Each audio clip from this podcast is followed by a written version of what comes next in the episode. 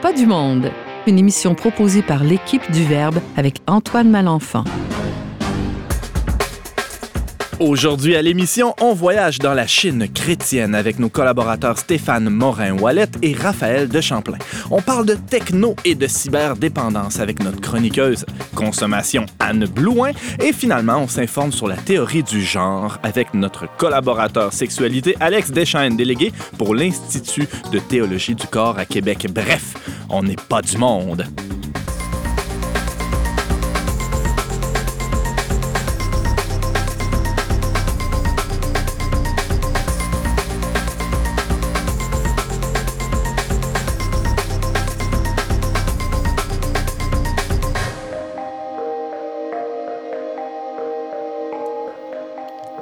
Bonjour à tous, chers auditeurs, chères auditrices. Bienvenue à votre magazine culturel catholique. Ici, votre animateur Antoine Malenfant. Je suis rédacteur en chef aussi du magazine Le Verbe, mondialement connu, hein, au moins dans la francophonie, qui vous accompagnera pendant la prochaine heure. Et je suis très bien entouré. La table est pleine. Euh, de, de, de bien beau monde, chroniqueurs et invités euh, qui vont m'accompagner pendant les prochaines minutes. Euh, salutations à vous tous. Bonjour. Bonjour. Allez, Antoine. On commence par la gauche cette fois-ci, James Langlois. Hey, d'habitude, tu commences pas par moi. Ouais, parce que c'est ça, c'est comme ça que ça commence aujourd'hui, parce que je veux terminer avec les, les premiers invités de, de, de l'émission. Je parlerai pas aujourd'hui, euh, je Non? fais pas de chronique, mais je vais quand même euh, mettre mon grain de sel, là, je vais essayer. Et de poivre aussi, j'espère. De On- poivre. J'aime beaucoup le poivre, Antoine. On compte sur toi, euh, James, pour, euh, oui, ajouter ton grain de sel, et euh, ça tombe bien, parce que c'est notre appel à tous, comme baptisés, d'être un grain de sel dans Amen. ce monde, parfois, qui... euh, Non, mérite non, un peu d'assaisonnement. Euh, alors, euh, ensuite, à ta gauche, Alex Deschaines. Salut, Alex. Ça va bien? Ah, top shape. Toi, oui. en, en pleine forme, plutôt. Hein, Il dans fait un- beau dehors. Oui, oui. On peut en parler longtemps, mais c'est pas de ça, ça que tu nous parles aujourd'hui, Alex. Non. De quoi? Alors, je vais vous parler d'un concept dont on entend beaucoup parler, mais euh, qu'on ne sait pas trop, la plupart des gens, ce que ça veut dire. Qu'est-ce que le genre? Hmm. Alors, on va en parler ensemble tout On va faire la- la- du lexique, la définition. hein. On va s'amuser là-dedans. Euh, c'est complexe quand même. hein. On ne pourra pas faire le tour de la question, mais on va au moins aborder la chose. Ensuite, Anne Blouin, qui est l'âme féminine en parlant de genre. hein. on Oh, va Oui. euh, de, de, de la tabler aujourd'hui. Salut, Anne. Oui, salut, ça va bien. Euh, ça va excellent. On pourrait Euh, quasiment dire la mère de famille. Ouais, la- Possiblement, oui, avec quelques décennies de plus que vous, oui. mais une voix si jeune. Merci. Alors, Anne, on, on a hâte de t'entendre. Tu nous parles de quoi aujourd'hui? On parle euh, des dépendances technologiques de notre société actuelle, particulièrement euh, du cellulaire. Je pense que ça touche tout le monde. Toutes les, tous les groupes d'âge sont visés par ça. De plus en plus. Alors, on va regarder un peu euh, Hmm. tout ce que ça, ça représente. À suivre dans la suite de l'émission.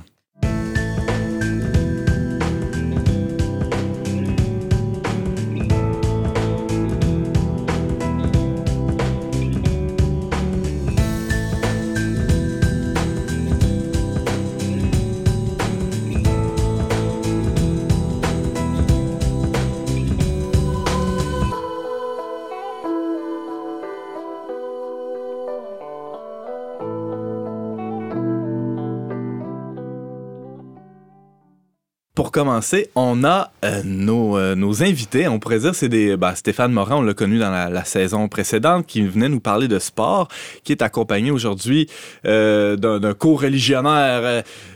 j'ai nommé Raphaël de Champlain qui, qui ont fait une expérience particulière cet été, en fait, l'été qui vient de passer, et ils sont avec nous pour en parler, spécialement parce qu'on publie dans le numéro du Verbe qui vient tout juste de sortir, un photoreportage intitulé Une messe au Tibet. Alors, euh, j'en dis pas plus, je vous, je vous laisse la parole, puis on, a, hâte de voir qu'est-ce que c'est que ce, reportage-là. Peut-être Raphaël pour commencer.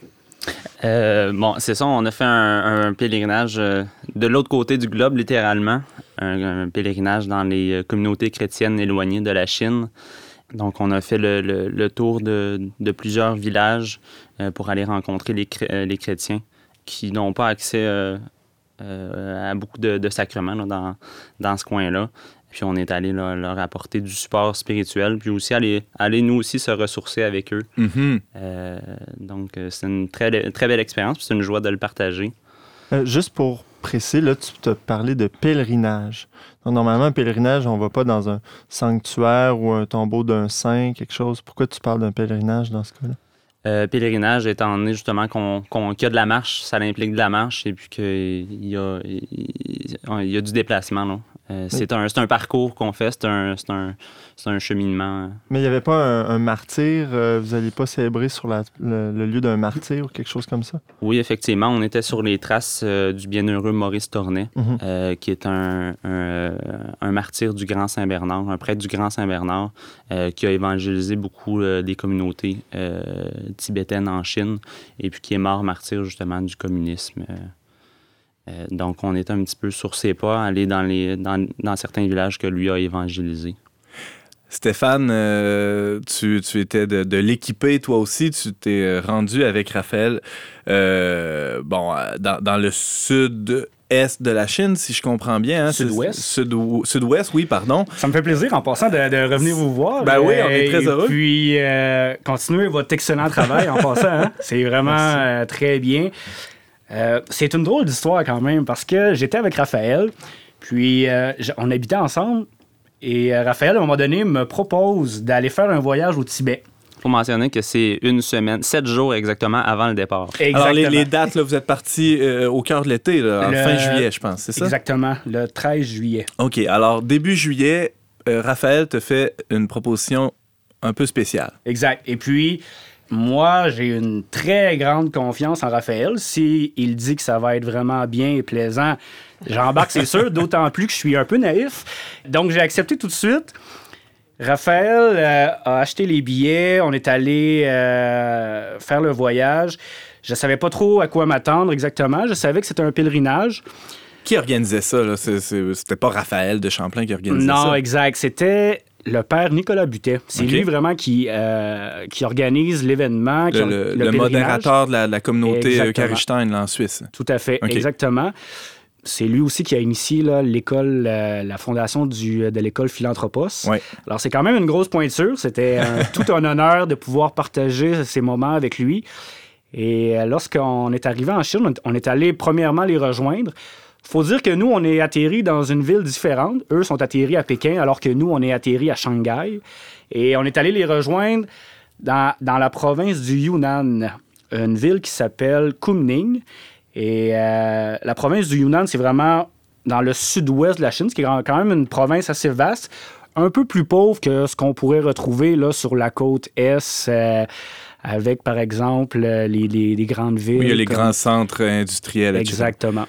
James? Ben, excuse-moi, juste pour les auditeurs, il faut mentionner que aller en Chine, c'est un pays communiste, donc euh, c'est très, euh, très euh, protégé. Rentrer en Chine, c'est pas n'importe qui qui peut rentrer là. Puis c'est un pays qui est, qui est très contrôlé aussi, surtout qui, qui surveille de près les dirigeants religieux. Euh, comment est-ce que comment vous avez pu rentrer là avec Nicolas Butet qui est un prêtre? Ce qu'il faut mentionner, c'est que on- le prêtre ne peut pas faire de sacrement, mais il peut quand même se rendre sur place. Euh, cela dit, s'il fait des sacrements, ça doit demeurer euh, Discret, disons. discret, disons, exactement. Euh, c'est pas aussi compliqué qu'on pourrait le croire. OK. Euh, c'est certain que Raphaël, en- lorsqu'il est arrivé à l'aéroport, a eu quelques difficultés à traverser la frontière. Des, des détails là, sur euh, des, un- son visa qui n'avait pas été écrit ou quelque chose du genre. Mais euh, vous savez, oui, c'est un pays communiste, un régime à un parti unique, mais euh, c'est pas aussi autoritaire qu'on pourrait le croire. Dans les faits, les gens sont très accueillants et c'est c'est Du un moins, beau la, la- voyage. la partie que vous avez pu visiter, c'est Oui, c'est- exact. c'est ce que vous avez pu constater. Euh, Alex, oui? Ben, en fait, je lisais il n'y a pas longtemps dans le Globe and Mail sur les, les persécutions que vivent les, les musulmans en Chine, dans- peut-être dans une région de la Chine en particulier, mais je me demandais si c'est quelque chose que vous avez senti. Vous avez certainement rencontré des communautés chrétiennes. Est-ce qu'ils ils vivent soit de la persécution, de la surveillance, ou euh, comment est-ce qu'eux vivent ça là-bas? Est-ce que vous vous êtes senti à sort- n'importe quel moment surveillé ou même en danger? Je sais pas. Euh, non, jamais. En fait, nous, on n'a pas rencontré de communauté musulmane, donc ça serait difficile. Non, mais de- communauté chrétienne Mais aussi? en ce qui concerne les communautés chrétiennes, il faut savoir premièrement que la chrétienté fait partie du euh, visage culturel du portrait, là, Ouais. étant donné que euh, il y avait des, articles d'ailleurs qui avaient été publiés, je ne me souviens plus du nom, donc je ne veux pas trop m'avancer, mais qui mentionnaient que la Chine allait bientôt être le plus grand pays chrétien au hmm. monde probablement à cause de la population. Proportionnellement parlant, c'est évident qu'avec une population de 1 milliard et 400 millions de personnes, euh, ça fait beaucoup de croyants. Mais c'est plus des euh, confessions évangéliques mais le catholicisme est présent quand même. Nous, là, on est allé, c'est à la frontière de la région autonome du Tibet, une région autonome reconnue en Chine. Et c'est vraiment la frontière entre le Yunnan et la région autonome du Tibet. Oui, Alex. Tu as, quand même mentionné l'interdiction des prêtres de, célébrer les sacrements. C'est qu'il y a comme une, séparation entre la, la, Chine, le christianisme officiel en Chine, puis l'Église catholique, ou comment ça se vit? Euh? Oui, exact. C'est ça, j'ai trouvé ça vraiment intéressant d'ailleurs. Là, euh, je vais lire sur ça prochainement, mais euh, je ne sais pas exactement parce que il y a la doctrine officielle, la politique officielle, l'approche finalement du gouvernement et ce qui est accepté dans les faits euh, sur le terrain. Il faut dire aussi qu'on est allé dans des très petites communautés. Souvent, les routes pour se rendre dans ces petites communautés-là, c'était impraticable par voiture. nous, on est allé à pied. Mais parlons-en justement de, ce pèlerinage-là. Raphaël, tu l'évoquais tantôt, vous avez déambulé euh, durant plusieurs jours pour vous rendre dans ces villages très reculés parce qu'il n'y a pas d'autoroute pour se rendre là. Il fallait y aller à, pied pour dans rejoindre. Les rejoindre, c'est assez haut. Oui, c'est vraiment dans les montagnes. Euh, on, faisait des, journées de marche pour, pour se rendre dans les communautés. On traversait des cols euh, des, dans les hauteurs, là, 4800 mètres qu'on est monté, euh, justement pour aller rejoindre des villages. C'est des, villages très éloignés, très difficiles d'accès. et puis, donc, oui, justement, ça, ça implique beaucoup de, de marche, beaucoup d'efforts physiques. Euh, c'était vraiment un défi euh, physique là, pour tout le monde qui faisait partie du pèlerinage. Donc, qui dit pèlerinage dit justement euh, un, périple physique, justement, vous vous déplacez d'un endroit à l'autre. Est-ce que aussi, quels sont les, éléments ou les aspects plus spirituels? On évoquait tout à l'heure la mémoire du, père Torné, Maurice Torné. Vous avez pu célébrer une Eucharistie sur, le lieu de son martyr. Est-ce qu'il y a eu d'autres d'autres faits saillants de, ce pèlerinage-là au, point de vue spirituel? Au point de vie spirituelle, euh, d'abord, ben, c'était de, pouvoir partager notre foi, puis un peu de, vivre notre foi avec les, communautés qui étaient là-bas. Euh, dans certains endroits où on est allé, ils n'avaient pas eu la messe depuis, euh, dans certains endroits, depuis un mois et plus. donc, c'était une grande joie pour eux de, de, recevoir un prêtre qui pouvait célébrer la messe. souvent, avant les messes, là, disons qu'on disait que la, messe était à 11 heures. Souvent, on se présentait pas à l'église avant une heure, là, parce qu'on savait qu'il allait avoir environ deux heures de confession avant. c'était rendu une habitude qu'on n'allait pas à l'heure euh, euh, précisée de la messe. On y allait deux heures plus tard. Justement, il y avait le chapelet, les confessions pendant euh, des heures et des heures. donc, les, les, les, peuples, les, les, communautés étaient en grande soif de, mm. de, de sacrement. C'était flagrant. Une foi très vive, malgré justement le fait d'être aussi isolé, peut-être même que ça contribue à ça. Oui, très vive et puis aussi euh, très simple aussi en même temps, justement, parce que mhm. la plupart n'ont pas la Bible à la maison, euh, ne connaissent pas vraiment la vie des saints, c'est un peu de la, tradition orale. Ils n'ont pas le catéchisme, ils n'ont pas toute la théologie qu'on a. Donc, c'est une foi qui se résume au, au kérigme, le Christ est ressuscité pour moi, Amen, et puis euh, voilà, c'est tout. À l'essentiel. L'essentiel, exactement. Alex? Puis, je pense que des fois, il faut, faut, faut, prendre conscience comment dans d'autres parties du monde, euh, justement, comment les gens ont soif des sacrements parce qu'ils les ont pas. Puis nous, pour, pour nourrir notre propre soif, on oublie comment les, mm. sacrements sont importants dans notre propre vie. quand on voit des gens qui sont prêts à tout pour aller à une messe puis rester des heures, euh, je trouve ça impressionnant. c'est ce qui ressort d'ailleurs du photoreportage. On voit des gens marcher avec un enfant sur le dos qui se rendent à la messe. Bon, nous, on, des fois, on a un périple un peu moins euh, important à faire pour célébrer l'Eucharistie. Anne, tu avais une question? Oui, est-ce que c'est un premier pèlerinage que vous avez fait ou vous êtes euh, des adeptes de pèlerinage? en Chine, c'était une première. Pour ma part, j'ai fait un petit peu euh, des pèlerinages en Europe, mais en Chine, là, c'était vraiment une première. C'était un dépaysement là, vraiment complet, là, euh, la Chine, pour moi. Autant au niveau du, euh, du langage, là, la langue, je veux dire, c'est absolument dépaysant il n'y a rien à essayer de comprendre. Qu'est-ce que ça a apporté de plus dans, dans ta foi? Justement, comme on le mentionnait un petit peu, euh, nous, on a accès au. Je veux dire, j'ai la messe euh, trois fois par jour à même pas 100 mètres de chez moi, alors que là-bas, en, Chine, ben, les Tibétains, ils marchaient euh, des fois des, une demi-journée pour mm. réussir à mm. rejoindre le groupe et puis partager une messe des fois en soirée très tard. Euh, c'est plus facile de pratiquer ici, finalement. Oui, certainement, mais eux autres, on, dirait qu'ils voyaient beaucoup plus la valeur d'avoir de, de, la chance d'avoir la, messe. Et Dieu euh, sait, tu dis, il y a trois messes qui célèbrent chez nous à 100 mètres, puis pourtant, on trouve qu'aujourd'hui, il y en a beaucoup moins qu'avant, puis des fois, on se dit, là, les il y a des églises qui ferment, Ouais, c'est ça. On est loin d'être dans la même Je me dis, ah, j'ai beaucoup de travail à faire aujourd'hui, euh, demain peut-être. Les excuses manquent pas. Stéphane, de ton côté, quand, c'est quoi les, les, moments les plus importants que, que tu as vécu? Je pense que vous avez mis l'épaule à la roue aussi là-bas d'une certaine manière en, aidant les, certaines communautés. Oui, exact. Je dois dire en fait que c'était mon premier pèlerinage. J'ai jamais été ailleurs et puis je, je me confesse aussi, j'avais jamais avant le voyage fait un chapelet au complet. J'ai encore des, des, de l'amélioration à faire, mais de ce côté-là, c'est la première fois, je l'ai fait pour la première fois avec les Tibétains. Et ça a été un moment tellement intense pour moi. Là. C'est, ça a été vraiment incroyable. Puis, comme Raphaël le mentionnait. en ce moment, tu as le chapelet à la main aussi, il faut le dire. Exact, exact. Je ne m'en départis plus. Et euh, c'est drôle parce que leur foi est tellement inspirante. C'est incroyable de voir ça, comme Raphaël le mentionnait, des gens qui n'ont pas accès, mais pourtant qui, sont, qui ont le feu littéralement. Et euh, c'est vraiment inspirant, d'autant plus que lorsqu'on arrivait dans les villages, ici au Québec, vous savez, euh, dire oui, je suis, je suis catholique, pratiquant, j'essaie d'être le plus pratiquant possible, j'essaie de...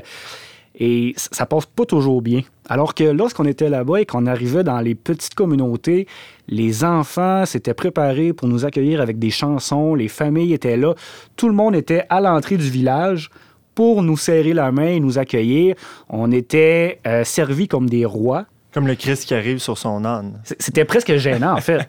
C'était gênant parce que on... qu'est-ce qu'on avait à offrir d'autre que le fait que oui, on, partageait la même foi qu'eux, mais pourtant ils nous accueillaient de façon absolument incroyable. Et euh, ça, ça a été touchant. Ça, ça, nous a vraiment fait plaisir. Ça, ça donne une autre perspective aussi sur la foi. James? Question cocasse. Euh, vous, tu dis que vous priez le chapelet, mais est-ce que vous le priez en latin ou dans une langue commune, eux en tibétain? C'est drôle parce qu'on alternait. Euh, il y avait le groupe de Tibétains qui, le, qui faisait, par exemple, laver dans leur langue en tibétain, puis nous en français. Et c'est une bonne question parce que lorsque le père Butet euh, présidait la messe, il y avait un prêtre avec nous qui avait fait son séminaire en France. Ça, on l'appelait le père Jean. Et il avait fait son séminaire en France et donc il parlait très bien français. Et lorsque le père Butet faisait ses homélies, il y avait le père Jean qui traduisait euh, c'était vraiment beau à voir quand même. Et les homélies du père Butet étaient fascinantes à chaque fois. Et comme Antoine le mentionnait, oui, on est allé les aider à bâtir leur église. Euh, un peu spirituellement, mais aussi concrètement, parce que dans un des villages, lorsqu'on est arrivé, tout le village était mobilisé pour bâtir une nouvelle église. Alors, c'est vraiment un, un, drôle de scénario. On est arrivé, puis on a vu que jeunes, moins jeunes, les, les, femmes, les hommes, les personnes âgées, chacun essayait de contribuer à la mesure de ce qu'il pouvait offrir. Et euh, nous, on, on, les a aidés pendant deux journées. On a essayé de faire ce que, ce que nous pouvions là, pour euh, partager leur fardeau. Vous avez retroussé vos manches, exact. vous êtes sali les mains un peu pour, Tout à fait. Euh, pour leur mm. donner un coup de main. Exact. Et ça a été vraiment, ça aussi, ça a été une, expérience euh, extrêmement enrichissante. Alors, on peut voir euh, tout ça dans, le, photo-reportage qui est publié dans, le magazine Le Verbe. Stéphane Morin-Wallet, Raphaël de Champlain, un dernier petit mot sur cette, cette expérience-là. Vous, si c'était à refaire, vous le, le referiez? Ah, certainement. Euh, très certainement. Euh, d'ailleurs, le Père Nicolas fait ce, pèlerinage-là depuis euh, bientôt une vingtaine d'années, à chaque année. Et puis, c'est un pèlerinage extraordinaire pour justement. C'est un, un, un, temps de recul. Pendant un mois, on a, on a le temps d'avoir plus de recul sur sa vie. Et puis, justement, de, en, enlevant toutes les, les toutes les, choses de sa vie extérieure, puis d'être vraiment concentré sur sa vie de foi pendant un mois. et puis bien entouré justement de, de, gens qui ont une, foi très, très forte.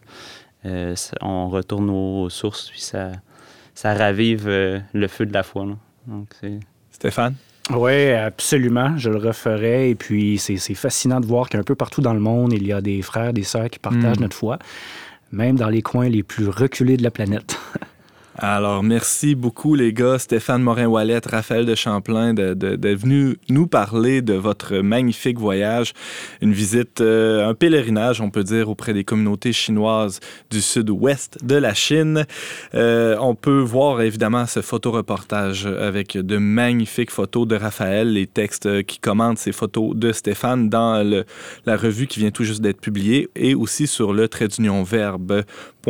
Merci beaucoup. Merci.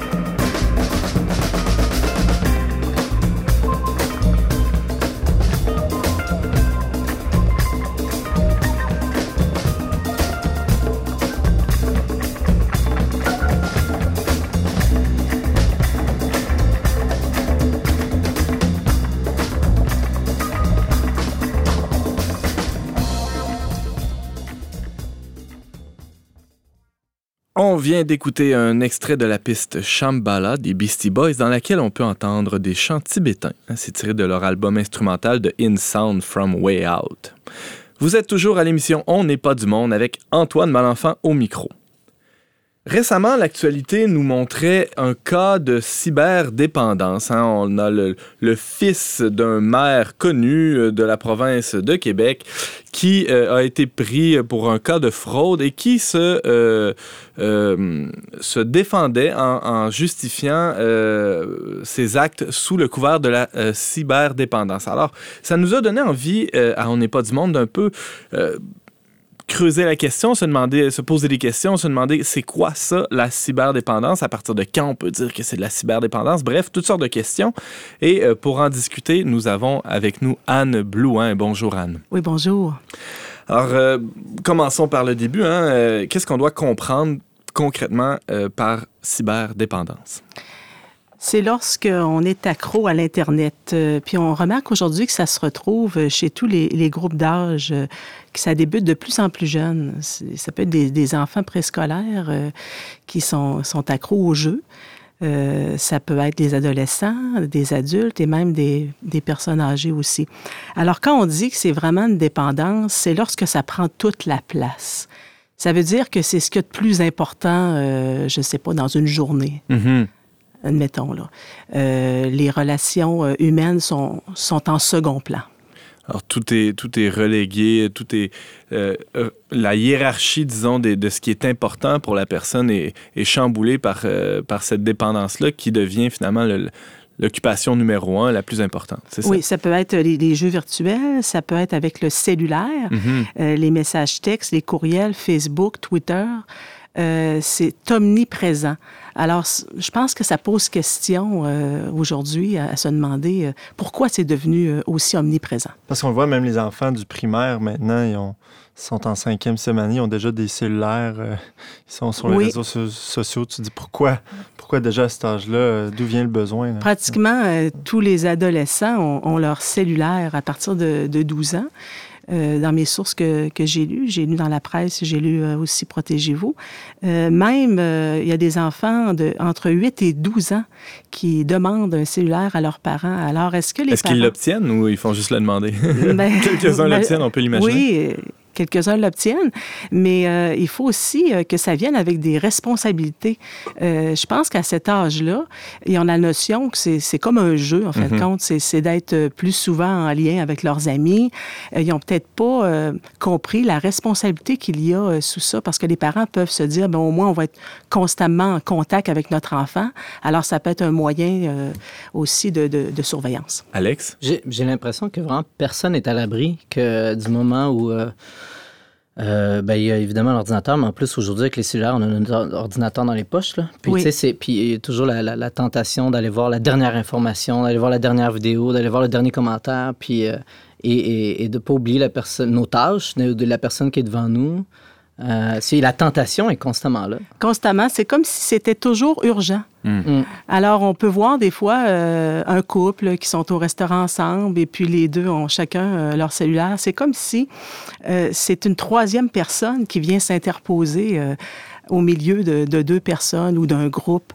Alors, ça, ça pose question quand le cellulaire est constamment en attente euh, près de, de soi. Parce qu'on veut, on veut rien manquer finalement. Ça. Oui, c'est il y a- ça. Il y a quelque chose de, de ça là-dedans, non? C'est une peur de justement de, de, de rien manquer. C'est comme si... Alors qu'on manque l'essentiel. Oui, c'est ça. C'est comme si ce qui se passe en réalité, c'est en second plan, alors que c'est le virtuel qui, qui prend le dessus. James? On parlait des enfants juste avant, mais Dieu sait que si les enfants, déjà à cet âge-là, euh, ont ces désirs-là d'être connectés ou de voir ça comme un, un besoin, c'est nécessairement parce qu'aussi ils voient des adultes, sans vouloir moraliser personne, mais je veux dire, on- ils voient les adultes faire, ils nous voient faire, les enfants, alors ils vont faire, ils vont vouloir la même chose que nous. là. Définitivement. Euh, Ça, c'est certain qu'on a un rôle à jouer aussi dans l'exemple qu'on donne euh, à, à nos enfants. Euh, Moi, ça m'a fait beaucoup réfléchir personnellement en faisant cette chronique parce que Bon, je suis peut-être pas une dépendante euh, totale, mais j'ai une forme, euh, oui, de dépendance à, à rien manquer. Euh, c'est comme si, euh, quand, mon- quand ça sonne pour un texto, vite, ça presse, comme s'il y avait une urgence. On, on parlait des relations, je pense que c'est là l'essentiel. J'ose dire là, que je pense qu'en ce moment, c'est le pire ennemi des relations. Dans un couple, ça peut, ça peut, ça pourrait même briser un mariage. Je veux dire, si on n'est pas attentif à la personne qui est devant nous, c'est c'est vraiment quelque chose qui, il faut, faut vraiment en prendre conscience. Personnellement, là, je, je parle aussi comme euh, euh, Anne Blouin, t'es t'es d'accord avec ça? Euh, oui, parce que je lisais aussi euh, que quand on est trop dans le monde virtuel, on se trouve à manquer notre vie euh, réelle. Parce que c'est moins engageant. Euh, Lorsqu'on est euh, en train de jouer, on est en train de, d'écrire un courriel, on fait des textos, c'est sûr que c'est moins engageant qu'entretenir une conversation. Alors, euh, je me demande, les jeunes aujourd'hui, euh, est-ce qu'ils vont avoir cette capacité-là à maintenir euh, des engagements euh, qu'ils vont, qu'ils vont prendre? Parce que c'est c'est très, très facile de, de sombrer dans, dans le monde virtuel. Ça me fait penser, euh, pas plus tard que, que la semaine passée, j'ai un ami qui m'envoie un texto euh, concernant une soirée euh, qu'on, une soirée cinéma là, qu'on pourrait faire dans, dans quelques semaines. Et bon, j'ai pas répondu sur le champ parce que j'étais occupé par d'autres occupations, bref. Et bon, je revois cet ami-là avant de lui avoir répondu, quelques jours plus tard. Et là, il y avait un malaise parce que j'avais Ouais. pas répondu à son texto. Et, c'est une bonne chose que je l'ai recroisé parce que j'avais complètement oublié finalement qu'il m'avait texté. Mais un- euh, je réalisais en fait avec cette, cette petite anecdote-là, hein, c'est pas grand-chose, mais que si je ne réponds pas automatiquement à un texto, à, à- un petit, euh, je, je l'oublie. Oui. Alors, il y, a- y une- il y a une espèce d'injonction, une espèce de, une sorte de poids ou de nécessité de répondre euh, tout de suite pour être sûr de ne de, de, de pas le manquer, de ne pas l'oublier. Oui, il y a ça, mais il y a aussi le fait qu'on on prend pour acquis que les autres sont toujours disponibles à nous Hmm. répondre à la minute près. Alors que moi, euh, lorsque j'étais jeune, c'était le, le téléphone. Et quand on appelait quelqu'un, la première question qu'on posait, est-ce que je te dérange? Maintenant. euh, Hmm. Est-ce que tu es disponible? Oui. Que, oui. Euh, j'ai jamais, ça moi dans mes dans mes textos, dans mes courriels. Euh, Est-ce que est-ce que je te dérange ou est-ce que je dérange? Ça serait peut-être une habitude à prendre. Oui, peut-être. Je vais parler aussi un petit peu peut-être des. Il y a des règles, hein, euh, un petit peu de l'étiquette euh, par rapport à ça. Juste avant, Alex? Ben, en fait, je viens de chercher justement sur mon cellulaire, mais euh, Simon Sinek, qui est un conférencier très, très populaire, puis qui, qui a fait un- une, une conférence extrêmement célèbre, là, puis, puis si on cherche Simon Sinek sur YouTube, on De toute la façon, on va mettre le, le- Puis- le lien sur notre Puis- page Facebook. ouais, oui. et puis il parle de notre génération, la mienne, là, Mhm. et comment justement La aujourd'hui... tienne, c'est c'est pour, euh, pour donner. Il parle, il parle, il parle de ceux Les qui sont nés... ne te voient pas. Donc, il parle de ceux qui sont nés après 1984. Il donne une date comme ça, là, je ne sais pas pour quelle raison.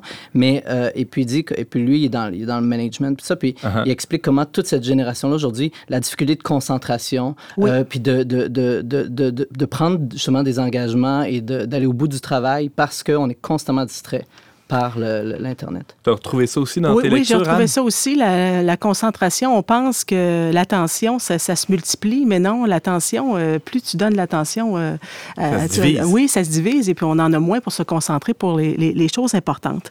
Euh, j'ai lu aussi que c'est important. Il y a une étiquette euh, maintenant qu'on entend de plus en plus parler. Puis, il faut pas avoir peur de dire que c'est impoli lorsque le cellulaire sonne et qu'on est en présence de quelqu'un et qu'on répond immédiatement. As-tu déjà osé?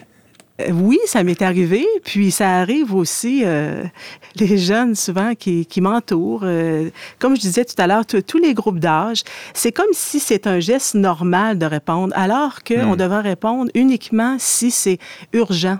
Si on attend un appel urgent et on devrait aviser la personne avec qui on est. D'a- euh, d'avance, hein? oui, d'avance. Je- Ça se peut qu'on soit dérangé par un appel que j'aurai. Sinon, en, en aucun, en aucun temps, on doit même pas laisser le cellulaire en vibration parce que ça dérange aussi. Il faudrait l'éteindre totalement. Alors, c'est peut-être drastique, là, euh, parce qu'on voit qu'aujourd'hui, c'est tellement de pratiques courantes, mais si on faisait des petits gestes chacun, euh, peut-être ça ferait la différence et pour les générations aussi qui nous suivent.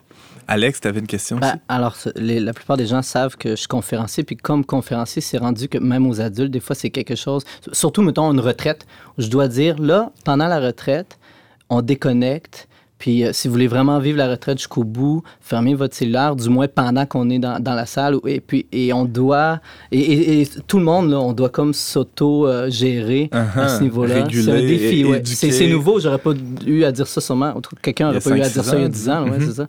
Anne? Oui, je pense qu'à la maison, les parents auront euh, sûrement une éducation à faire euh, à ce niveau-là et probablement l'école aussi. Parce qu'il y a des problèmes qui surviennent euh, en bas âge aussi, peut-être pas au primaire, mais au secondaire. J'ai des exemples concrets d'une étudiante qui avait son cellulaire pendant un cours. Elle, elle était obligée de se faire confisquer son cellulaire. Elle était vraiment démunie. Là. Elle, pour elle, là, c'est comme si le On lui cellulaire... arrachait... une partie d'elle-même. Uh-huh. C'est comme si le cellulaire est le prolongement de soi, alors que c'est c'est pas une partie de toi c'est vraiment vraiment un outil. Est-ce qu'il y a des spécialistes qui sont prononcés sur l'âge euh, euh, requis, ou c'est-à-dire l'âge idéal pour, euh, pour détenir, posséder un cellulaire? Non, j'ai pas euh, j'ai pas lu en, en ce sens-là. Euh, c'est ça c'est c'est vraiment personnel à, à chaque parent aussi là pour euh, autoriser un cellulaire à, à son enfant. Personnellement, je je vois vraiment pas l'urgence. Toutes sortes d'usages possibles Euh, aussi. Oui, exactement. Je vois vraiment pas l'urgence parce que ça, ça peut déranger aussi pour les études. hein. Euh, Il y a même des jeunes euh, qui euh, envoient des textos la nuit. Euh, si le parent n'a pas un, un rôle à ce moment-là, l'enfant va s'en servir euh, quand, quand il veut. Puis je voulais dire aussi que la, la lumière bleue des écrans, que ce soit le cellulaire, téléviseur, iPad, ça empêche le sommeil aussi. Alors, les, ceux qui vont, qui vont se servir de ces, ces moyens technologiques-là avant d'aller au lit, il ne faut pas se surprendre des fois qu'on a des problèmes de sommeil. Ça, Ça, stimule le cerveau, Oui, ça, ça, c'est ça, ça c'est- nuit à... ça nuit à, à- ça empêche euh, la, la- la mélatonine, là, Mhm. euh, l'horloge biologique, de, de se programmer. Alex? Ben, m'intéressant à, à la, la question de l'éducation beaucoup, moi je pense que comme parent, euh, il faut, il faut pas avoir peur d'avoir une discussion avec son enfant, de ne Oui. pas avoir peur à dire non, puis que si on, si on décide de oui, l'âge ou tout ça, de, de- de- de- parce qu'on croit qu'il est capable, il est responsable assez, puis il faut continuer à surveiller, est-ce qu'il délaisse ses, ses devoirs principaux? Tu sais, je pense que c'est vraiment dans, dans le... Chaque enfant va être différent, mais il faut vraiment s'assurer qu'il est capable de- de- de- Oui. d'avoir, parce que tout ce qu'on reçoit comme don, c'est aussi une responsabilité. Je pense que c'est un défi de plus actuellement dans, dans l'éducation. Par contre, euh, je lisais aussi que pour les, les personnes âgées, ben, on parlait d'un groupe cible euh, 55 à, à 78 ans, euh, que ça peut être bon d'aller sur, sur le web. Ça, ça aide aussi pour euh, les facultés cognitives. Ça peut réduire un peu euh, le vieillissement. Euh, neurologique. Alors, euh, mais encore là, il faut que ce Donc, soit sans, aussi sans dé- dosé. sans démoniser la machine elle-même, Exactement. il faut, faut- faut rester conscient, en tout cas, Oui. que certains usages peuvent être nocifs, spécialement en, en- en bas âge. James, Il y a un autre enjeu qui est comme corrélatif un peu à celui de la cyberdépendance et il me semble dont on ne parle pas assez, c'est celui de la pornographie, aussi. qui, est- qui est maintenant un, un fléau social mondial, c'est- reconnu. Puis euh, donc l'accès à la technologie en tout temps Oui. euh, est une porte ouverte directe et très facile pour consommer de la pornographie à toute heure du jour dans n'importe quel lieu. Oui. Donc nécessairement, ça devient un, un- un second problème à gérer, même pour les, les adolescents, les, les jeunes. Plusieurs jeunes sont arnaqués aussi de différentes façons aussi, euh, par des concours, euh, des, des, des textos empoisonnés. Alors, c'est- pas banal, c'est c'est vraiment important. Puis, les parents sont responsables quand il arrive quoi que ce soit. Alex? Ah, dernièrement, j'ai vu dans un café un avertissement qui demandait aux gens de ne pas consommer de pornographie dans le café. Pour Ah dire oui? jusqu'où on est rendu. Euh, Anne, euh, merci beaucoup. Tu nous parlais de la dépendance aux technologies. Tu es chroniqueuse régulière à On n'est pas du monde hein, et aussi tu travailles euh, à l'occasion pour la revue Sainte-Anne pour laquelle tu écris. Oui, Merci beaucoup d'avoir été avec nous. merci.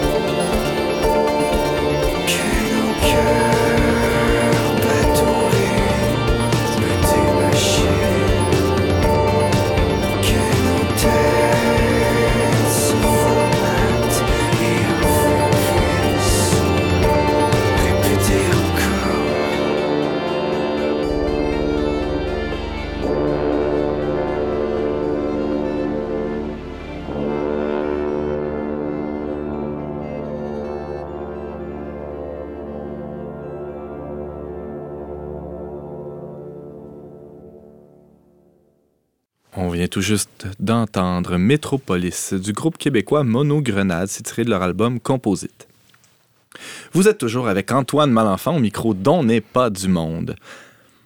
Alex Deschaines a l'habitude de nous parler ici à la table dont n'est pas du monde de euh, sexualité, d'éducation à la sexualité, de différence entre les hommes et les femmes aussi, c'est arrivé. Et, là, d'ailleurs, on rentre euh, vraiment dans ce sujet-là en, en abordant aujourd'hui euh, la question de la théorie du genre.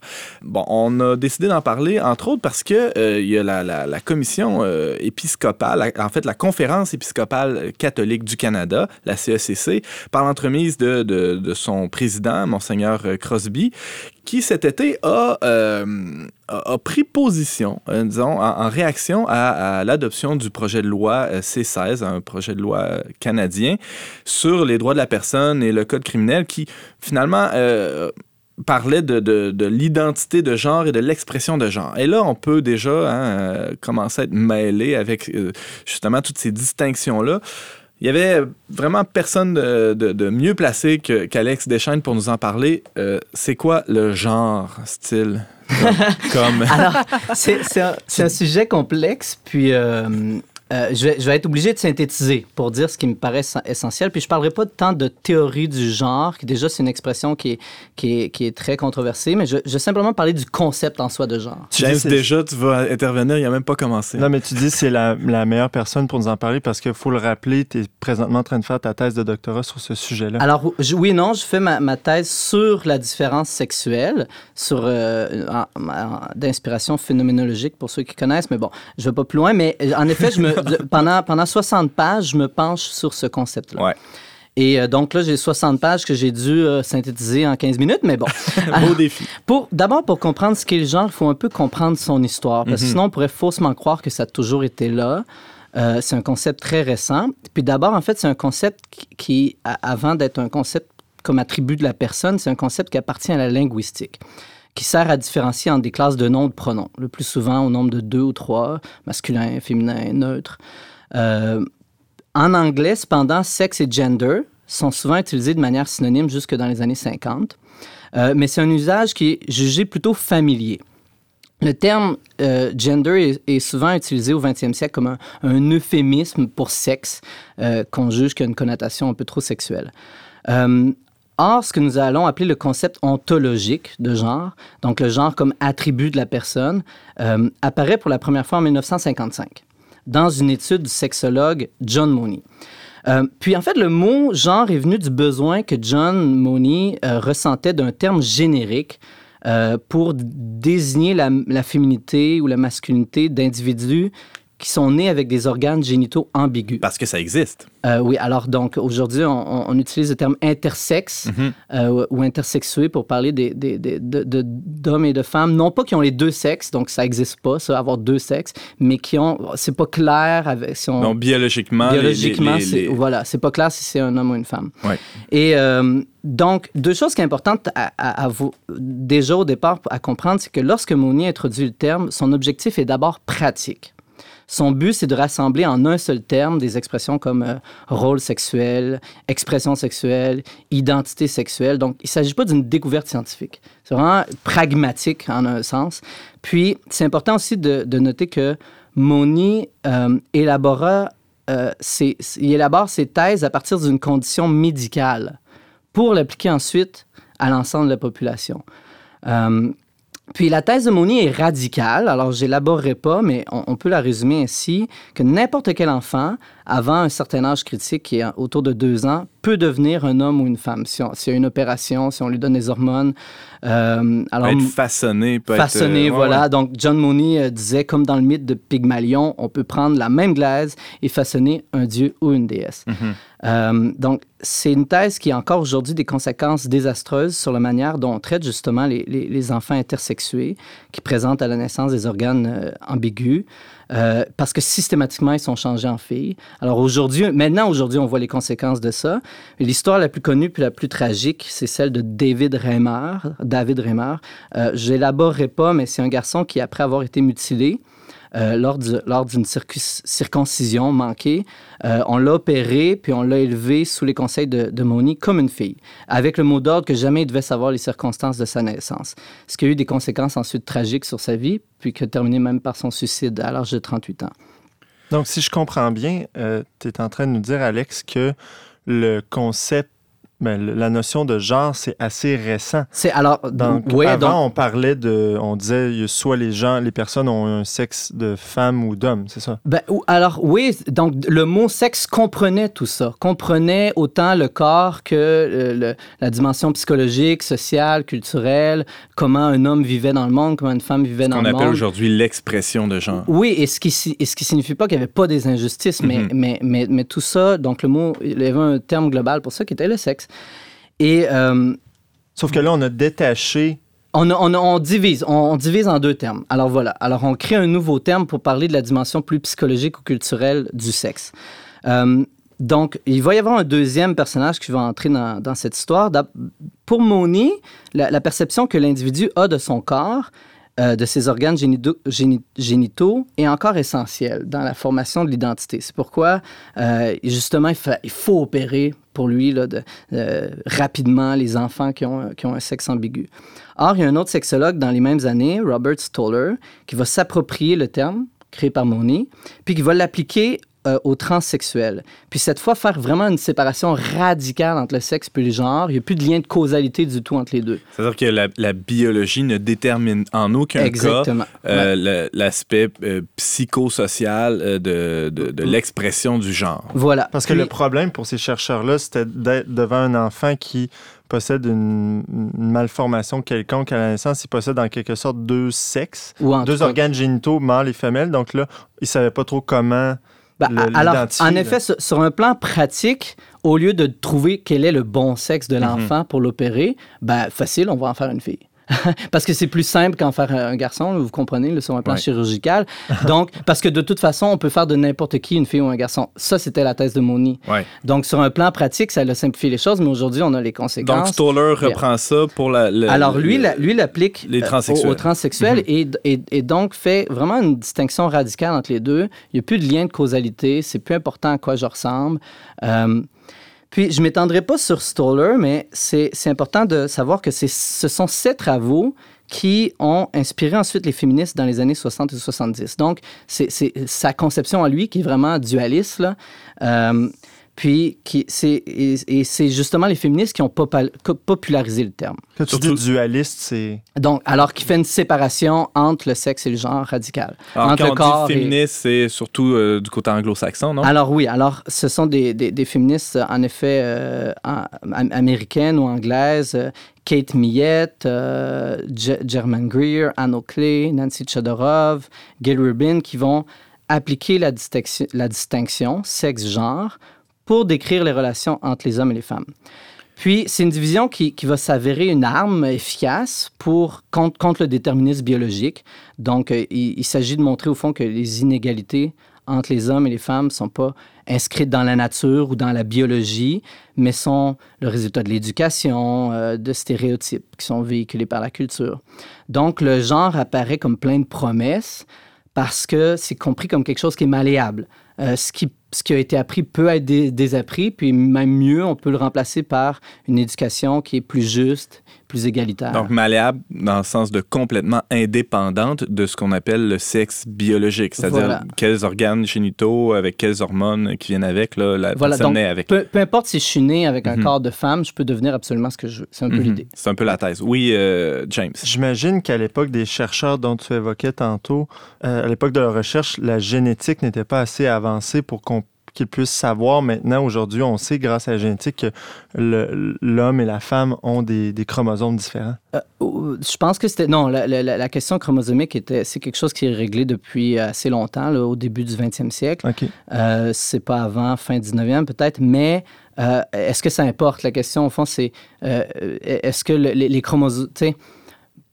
Donc, par exemple, on veut dire que peut-être que certaines différences physiques elles-mêmes sont causées par des années, voire des siècles euh, de pratiques, de... de- de- Hmm. Vous voyez, on- vu qu'on élève les filles d'une certaine façon, bon, ben, elles vont, elles vont développer une musculature moindre que celle des hommes. Je vais y venir tout à l'heure, mais c'est justement à l'époque des féministes où ça, ça- ça devient plutôt comique parce que toutes les féministes se mettent à parler du genre, mais personne ne semble savoir de quoi on parle. Euh, puis je crois que c'est là le- un premier signe qu'il s'agit d'un problème, d'un concept problématique. Hmm. Euh, autour du concept se dessine toute une nébuleuse de sens. D'une auteur à l'autre, le mot veut rarement dire la même chose. Euh, les, les deux mots sont utilisés souvent de manière interchangeable dans les années 80.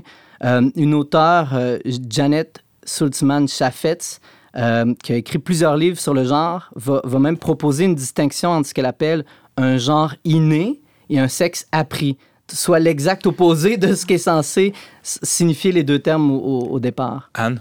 Oui, est-ce que euh, est-ce qu'il n'y a pas des justement euh, des, des comportements innés euh, chez une fille ou chez un garçon euh, que les parents ouais. peuvent voir euh, rapidement, facilement dans l'enfance? Je- malheureusement, je rentrerai pas dans, dans- dans la question. Je, pro- je veux vraiment qu'on se pense juste sur le concept. Donc, justement, toutes ces thèses de savoir est-ce que oui ou non les femmes et les hommes sont différents par nature et tout ça, euh, c'est c'est sujet à débat. Puis je- J'en parlais peut-être un peu en conclusion. Je pense que notre corps quand même signifie quelque chose de notre identité. Euh, mais mais d'abord, juste comprendre qu'est-ce que c'est le concept. Parce qu'on entend parler, mais qu'est-ce que ça veut dire? Euh, donc aujourd'hui, le, le- le- concept c'est un peu plus précisé. On n'est plus dans l'ambiguïté des années 80, mais il reste que le genre tangue entre deux idées qui, même si elles semblent euh, pareilles, sont différentes sur un plan logique.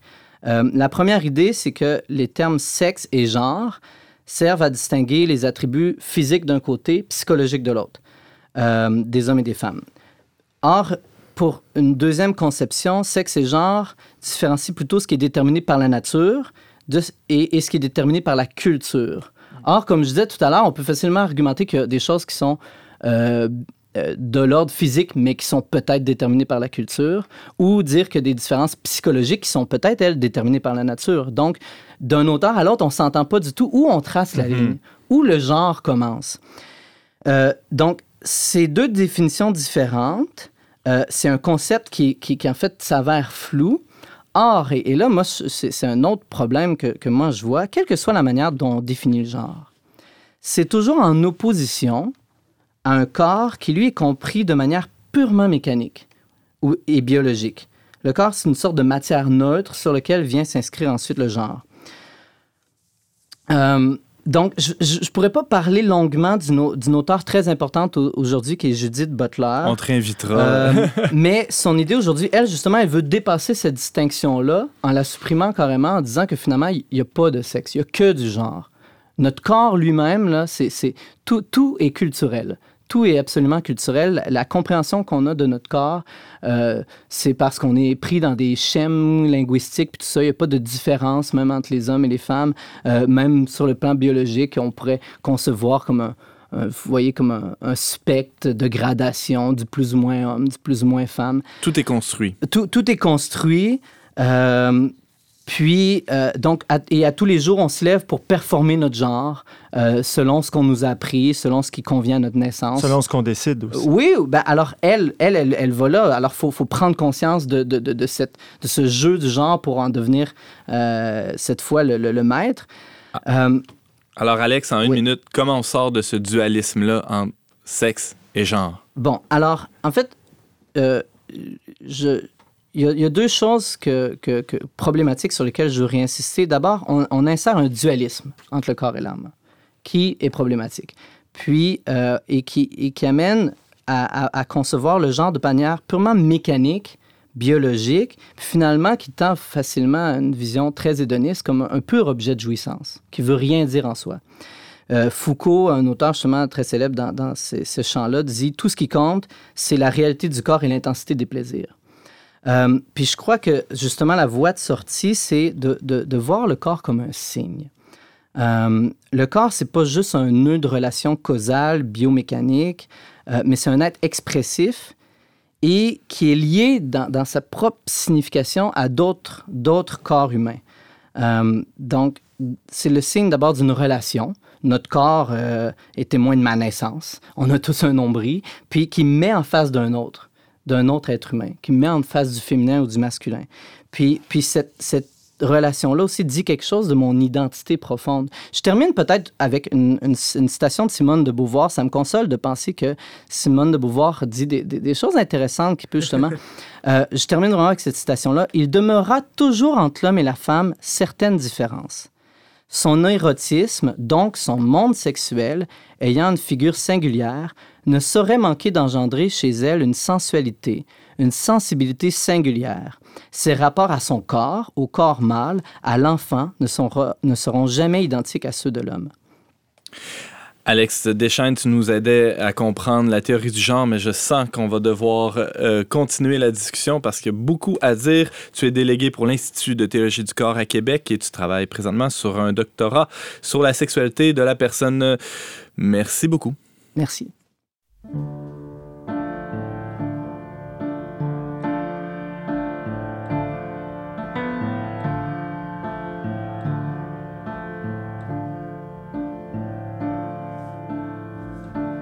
You pull it off, you messed around. You told me so, but even though I threw all my weight in, figure it out the way you want. You called it off, you messed around. I can't help you now.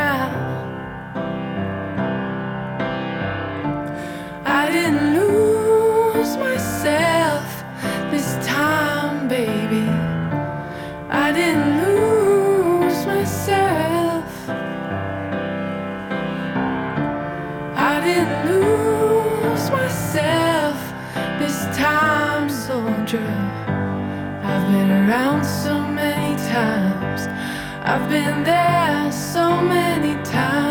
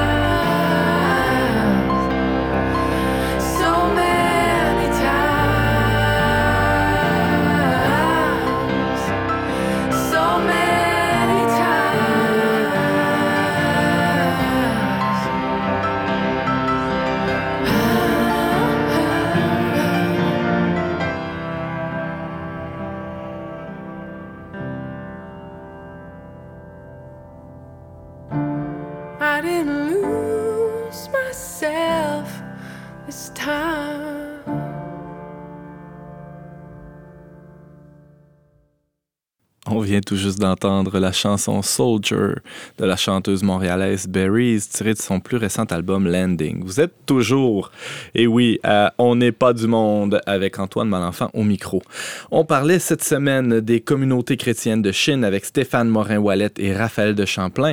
On parlait aussi de cyberdépendance aux technologies hein, avec notre chroniqueuse Anne Blouin, de la théorie du genre avec Alex Deschaines. Merci beaucoup d'avoir été des nôtres. On vous attend la semaine prochaine, même heure, même antenne, pour un autre magazine dont n'est pas du monde.